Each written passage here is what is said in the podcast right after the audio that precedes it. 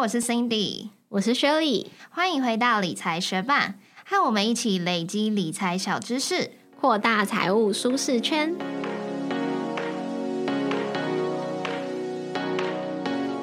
在节目开始之前，我们要来先感谢一位学伴透过赞助连接赞助我们，他是台中最大尾鱼布仔。他说：“谢谢你们的亲切说明讲解，我学到了很多。有时候比较难的部分，建议可以稍微放慢速度。谢谢你们。”谢谢台中最大尾鱼布仔特地透过赞助连接来赞助我们，真的太感谢你啦！你建议我们稍微放慢速度的地方，之后我们在录制内容的时候会再特别注意。那也希望你可以继续跟着我们一起互相学习、互相成长喽！也谢谢你的收听，节目准备开始喽。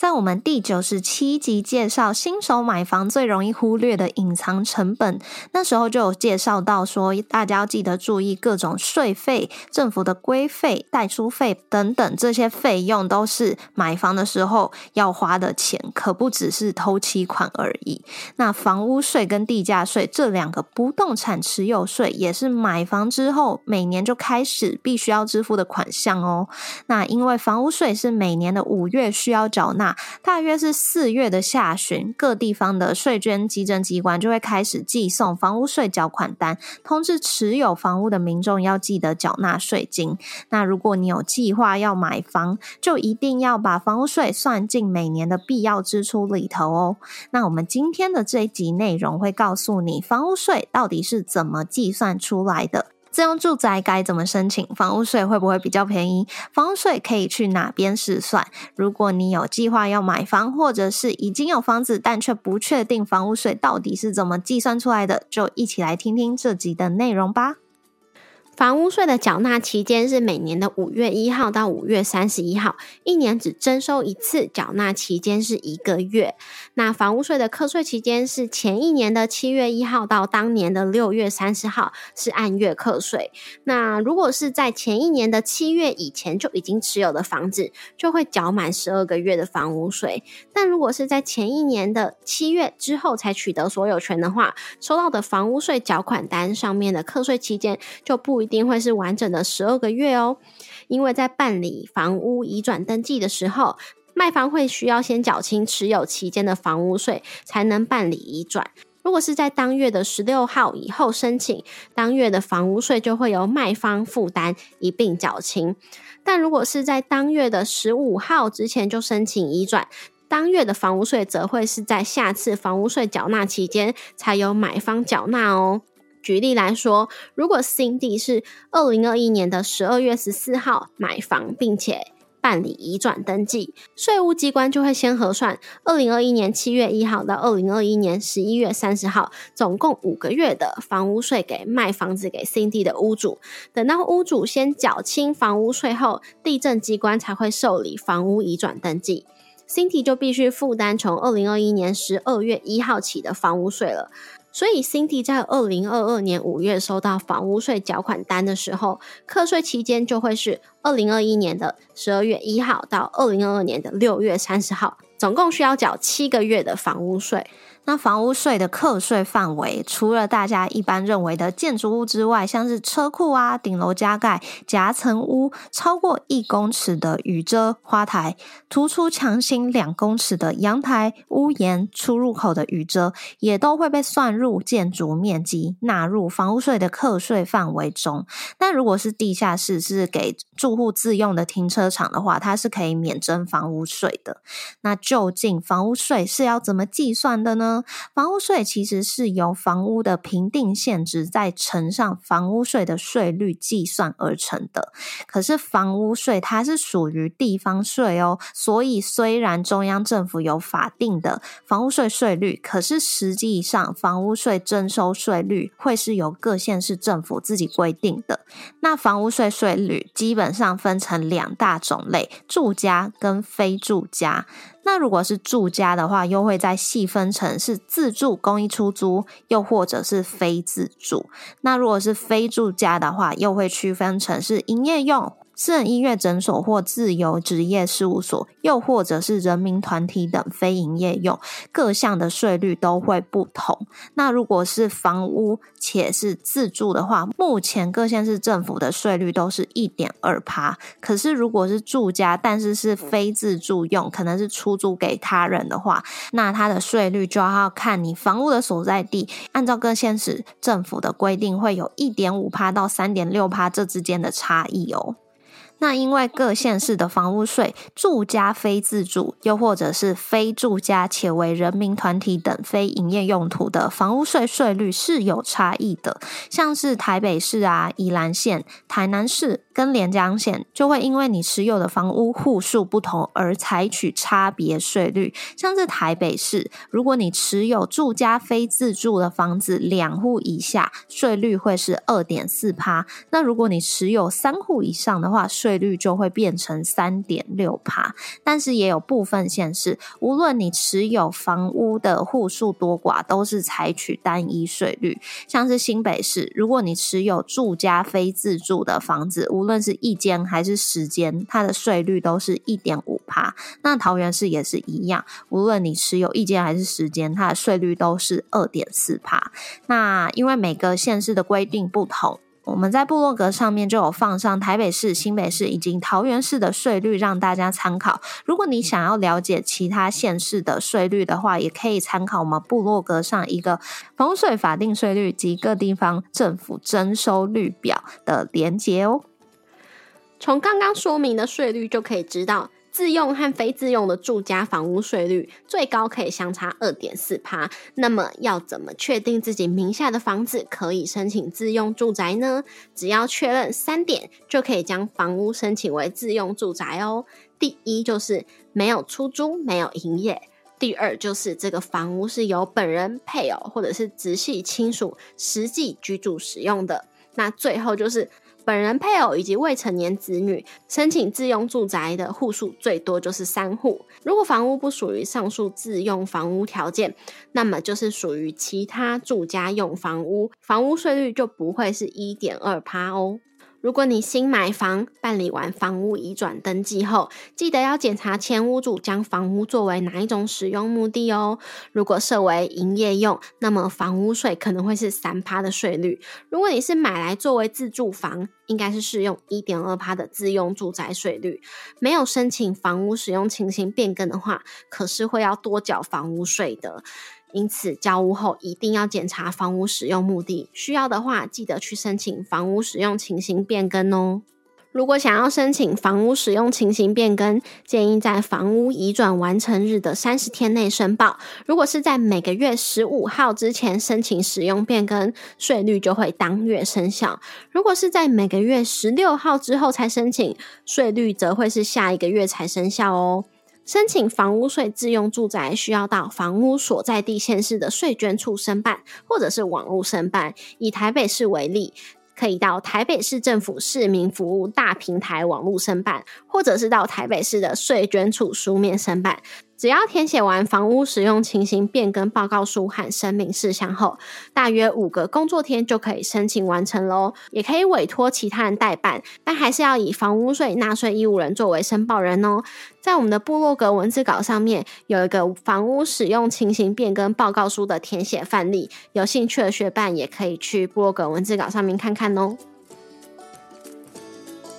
中场休息，广告一下。你想要一款好看、容量大又防水的包包吗？Gaston Luga 就是你在找的那款包。最近我和 Cindy 收到 Gaston Luga 的邀请，体验了他们的 Splash 包款，十六寸可以放笔电、麦克风、阅读器跟各种用品，完全符合我们远距录音的需求。除了可以当公事包以外，也很适合短期旅行出游，衣服、化妆包全都装得进去，出去旅游不用再大包小包。官网现在有春暖花开优惠活动，使用折扣码 MoneyMate 购买 Gaston Luga 任意款背包，就可以享有理财学伴专属的八五折优惠哦！还可以再免费获得卡夹一个，还在等什么？快去资讯栏里面查看 Gaston Luga 的优惠活动吧！那讲完税率，我们就来来讲讲房屋评定限值啦。因为房屋税是由房屋评定限值乘上税率去计算出来的，它并不是按照房屋的市价或者是造价来计算哦。那这个房屋评定限值它是怎么计算出来的嘞？它的公式会由房屋核定单价乘上面积，乘上一个折旧年数，乘上折旧率，再乘上一个地段率。那按照这个公式算出来的房屋评定限值，通常是会比房屋的市价来的低。那刚刚公式中有讲到一个房屋核定单价。这个房屋核定单价，它是由各县市政府的不动产评价委员会去评定的。那这个评价委员会会依照下面这三个条件去判断这个房屋核定单价。第一个是构造，也就是房屋的建造材料，会去区分它的种类跟等级，像是有。SRC 钢骨钢筋混凝土，或者是 SC 钢骨造，又或者是 RC 钢筋混凝土造，有些是砖造。那当然是材料越好的，它算出来的单价会越高。第二个条件就是用途，会按照房屋的用途来区分不同的单价。那房屋用途被分成四类，我们按照这个台北市房屋用途分类表来跟大家讲一下这四类大概涵盖怎么样子的房屋。第一类的话是有包含国际观光旅馆跟咖啡厅等等。第二类的话会包含旅馆、百货公司等等，那第三类会包含店铺、住宅等等，第四类会包含工厂、仓库，还有停车场等等。那更多的房屋用途也可以去参考我们部落格上这个台北市房屋用途分类表。那它的房屋单价会从第一类是最高，再来第四类是最低。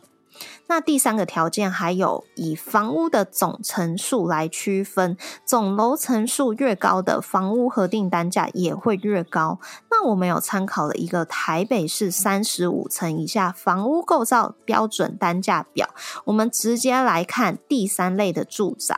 它三十五层楼高的房屋核定单价为一万一百六十元，但是同样为第三类住宅，如果只有十层楼高的房屋核定。单价为五千零八十元，整整差了两倍之多。所以，这一个不动产评价委员会，他们就会按照我们刚刚上面讲的构造啊、用途啊，还有房屋的总层数来去核定这个房屋核定单价，每三年会重新评估一次。而且会按照耐用的年数给予折旧，按照年份来递减房屋的核定价格。那再来，房屋评定限值还会去看房屋所处的街道、村里的商业交通情形，还有房屋的供需状况，再去比较不同地段房屋买卖价格，减除地价的部分。白话文来说，就是你的房子它所处的地区商业密度越高，交通越便利，或者是有重大建设的地方，那这个地段率就会相较比较高，算出来的房屋评定限值也就会比较高。简单来说，就是你的房子如果平数越大，地段越好，屋龄越新，楼层越高，建材越好。那它的房屋评定限值算出来就是会比较高啦。那我们有在找资料过程中发现了一张我觉得很有趣的图表，它是政府统计出来各直辖市县市一百一十年期房屋标准单价，相较于民国七十三年期房屋标准单价的平均增幅。那我自己看到这张表的时候，我自己是有稍微的惊吓了一下，因为跟我想的前三名是完全不一样的。那大家也可以想想看，你觉得平均增幅最高的前三名会是哪几个县市？那我直接来公布答案。第一名是宜兰县，它的房屋标准平均。增幅是一百五十四帕，第二名则是台北市，它的增幅是一百四十四帕。那第三名是连江县哦，它的增幅是一百四十帕。那如果你很好奇其他的名次的话，欢迎你直接到我们的部落格上面去看看这张图表喽。那房屋评定现值要怎么查看呢？有三种方法。第一就是查看房屋税税单，在每年的房屋税税单上面都会记载房屋评定限值。那那第二种方法就是去申请税籍证明，因为房屋评定现值不会写在藤本上面，而是会记录在税籍证明，可以由房屋所有权人携带身份证印章到税务机关去申请税籍证明。那最后一种方法就是线上查询。可以使用所有权人的自然人凭证、工商凭证，或者是以注册健保卡到财政部税务入口网线上查询。不晓得学伴还记不记得之前在介绍到买房的隐藏成本，其中一项是房屋税的时候，也有介绍到房屋评定现值。那那个时候因为手上没有房屋税税单，不晓得家里房子的房屋评定现值是多少，所以就用最后。记得的缴税费用大致上推估一下，猜测家里房子的房屋平均现值大概是三十万左右。那今年有拿到税单了，我一看是二十八万，所以跟之前计算的也是差不多。那讲了这么多，我们就直接提供两个范例来帮大家直接做房屋税的试算。假设 Cindy 我在台北市的新区松寿路三段有一栋五层楼高的。钢筋混凝土造的住宅房屋，那它是在民国八十五年三月建造完成的，总面积有两百五十平方公尺，每平方公尺的房屋核定单价为两千四百五十元，折旧率一趴，供自住使用。那一百一十一年的路段率为两百九十趴，所以我在这一期应该要缴纳的房屋税就会由核定单价两千四百五十元乘上总面积两百五十平方公尺，再去扣掉一趴折旧率乘上二十六年，然后再乘上路段率两百九十趴，最后乘上自用住宅的房屋税税率一点二趴，算出来会是一万五千七百七十三元。那假设 Shirley 他今天新建了一间房屋，那它的总面积是一百八十平方公尺，其中有十五平方公尺是供营业使用哦，那剩余面积则是供自住使用。那假设每平方公尺它的房屋核定单价为八千五百五十元，路段率是两百趴，那 Shirley 当年应缴纳的房屋税税率就会分两阶段计算，第一阶段是计算公营业用的部分。那公营业用的部分，它的面积虽然只有十五平方公尺，但是最低都是要用三十平方公尺来计算，所以就会用房屋核定单价八千五百五十元乘上三十平方公尺，再乘上两百趴的路段率，最后乘上营业用的房屋税税率三趴，算出来是一万五千三百九十元。第二阶段就是来计算自住用的房屋税税额了，因为自住用的房屋面积是一百五十平方公尺，那它的税额就会用房屋核定单价一样是八千五百五十元乘上一百五十平方公尺，再乘上两百帕的路段率。最后乘上自用住宅的税率一点二趴，算出来是三万七百八十元。所以税里当请已缴纳的房屋税税金就会是前面营业用的一万五千三百九十元，加上后面自住用的三万七百八十元，算出来总共要缴纳四万六千一百七十元哦。那当然，听我们讲这么多计算好像很复杂，但其实网络上都有线上试算的啦。所以如果大家好奇的话，我们部落格上面有各县市的房屋税线上试算的连接，欢迎你参考哦。那最后，在房屋税缴纳也有两点注意事项要提醒大家。第一个，房屋税它跟综所税不同，它不能拆单，也就是房屋税要一次性缴纳完毕。那再来，房屋税如果逾期缴纳的话，每超过两天就需要按照应纳税额再加征一趴的滞纳金，所以大家记得要在五月份赶快把房屋税缴纳完毕哦。谢谢你在忙碌的生活中愿意播出时间来和我们一起学习，在这边也诚挚的邀请你在 Apple Podcast 和 Spotify 上面帮我们打新留言，让这个节目被更多人听见。同时，也欢迎你到 Instagram 搜寻理财学伴，找到我们来跟我们聊一聊。如果你愿意支持我们，继续把理财学伴做得更好，让这个节目被更多人听见，欢迎你分享理财学伴给身边也想一起学习投资理财的朋友哦。我们的网站上会有文字版的整理，如果想收藏或回顾，也欢迎你上去看看。网址是 moneymate 点 space 斜线房屋税，拼法是 m o n e y m a t e 点 s p a c e 斜线房屋税，也可以从节目的简介中找到网址哦。理财学伴，我们下次见，拜拜。你睡觉的时候曾经因为怎么样子的状况惊醒吗？小时候好像会做噩梦，然后觉得这个梦好痛苦哦，就应该是噩梦吧，赶快起床。然后现在最近已经很少惊醒了，哎，对我也是，因为要么就是地震嘛，就是有时候被摇醒，不然就真的好像没有什么事情会惊醒我。但是我最近 就是居然在这么久的一段期间没有被惊醒，可是最近却发生这样一件事情，就是我自己睡一睡，我突然就觉得怎么臭臭的，然后我就被臭醒，然后我被臭醒的时候，我打开一看，我居然整张脸埋在我男朋友的腋下，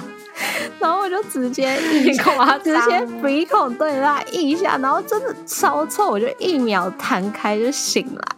那当下他是还在睡觉嘛，所以我就没有把他吵醒。可是隔天早上我就严重跟他反映说，为什么他腋下这么臭？然后呢，居然可以把我给臭醒。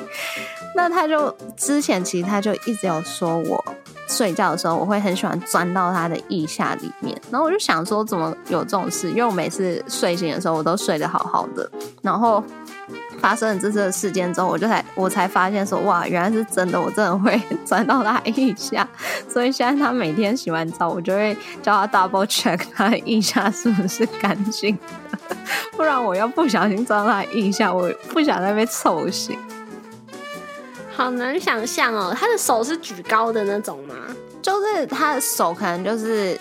有点像是要 high five 的那种感觉，你就会把它抬起来，然后我的脸就是，我就整颗头我已经是在那个枕头下面，所以我就会不知道为什么就莫名其妙跑去他腋下，然后那那几天他平常睡觉的时候是算是那种举手型的。我其实是举手型，所以他其实不是，所以我就觉得他刚好莫名其妙把手举起来，害我 被臭醒啊。然后那几天我睡觉的时候，我就觉得非常的惊恐，因为我真的是觉得很臭，我不想再被臭醒，所以我都规定他就是睡觉的时候赶快把手放下来，然后再 double check 他腋下很干净。那即使他真的不小心把手举起来，我又不小心钻进去的话，至少我应该不会再被臭醒吧。你们两个好搞笑哦！一个是什么头很臭，一个是腋下很臭。对，我就跟他讲说，我终于找到你哪里很臭。